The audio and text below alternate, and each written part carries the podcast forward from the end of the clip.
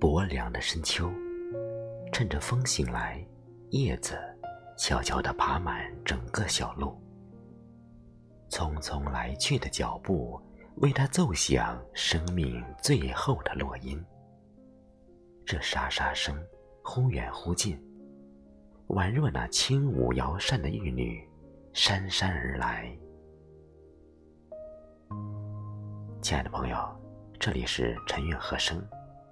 秋已过半，今天清河老师为我们收集整理了一些文学名家关于秋的唯美文字。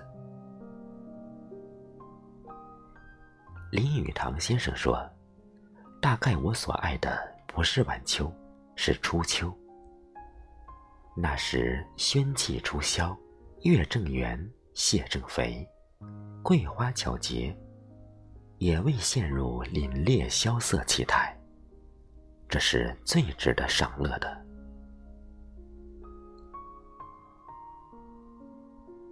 郁达夫在《故都的秋》中写道：“秋天，无论在什么地方的秋天，总是好的。可是呀，北国的秋，却特别的来得清，来得静，来得悲凉。”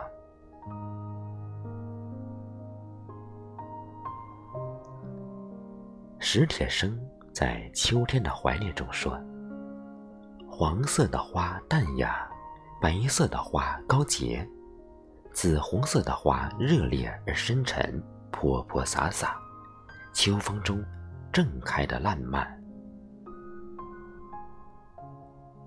台湾女作家简真在她的散文《福州》中写道：“秋天把旧叶子揉掉了。”你要听新故事吗？静静的河水睁着眼睛，笑着说：“总有回家的人，总有离岸的船。”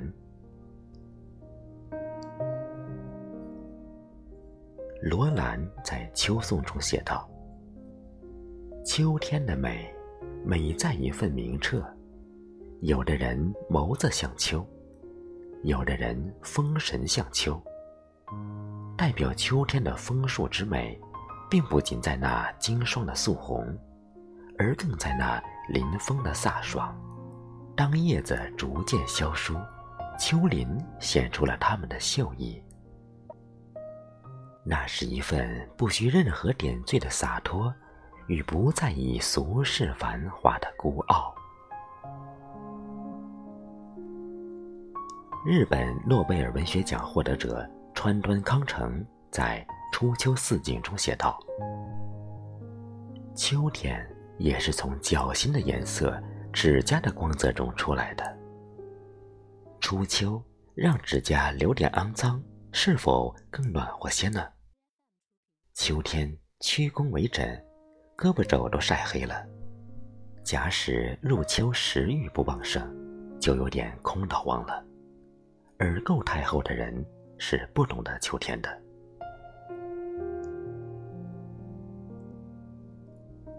林清玄在《温一壶月光下酒》中写道：“秋日薄暮，用菊花煮竹叶青，人与海棠俱醉。”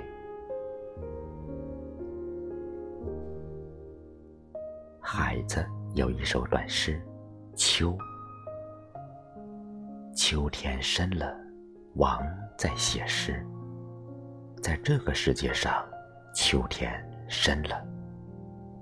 该得到的尚未得到，该丧失的早已丧失。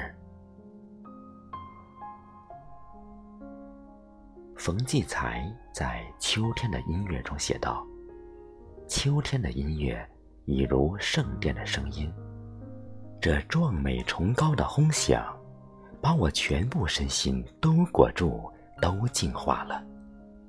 我惊奇的感觉自己像玻璃一样透明。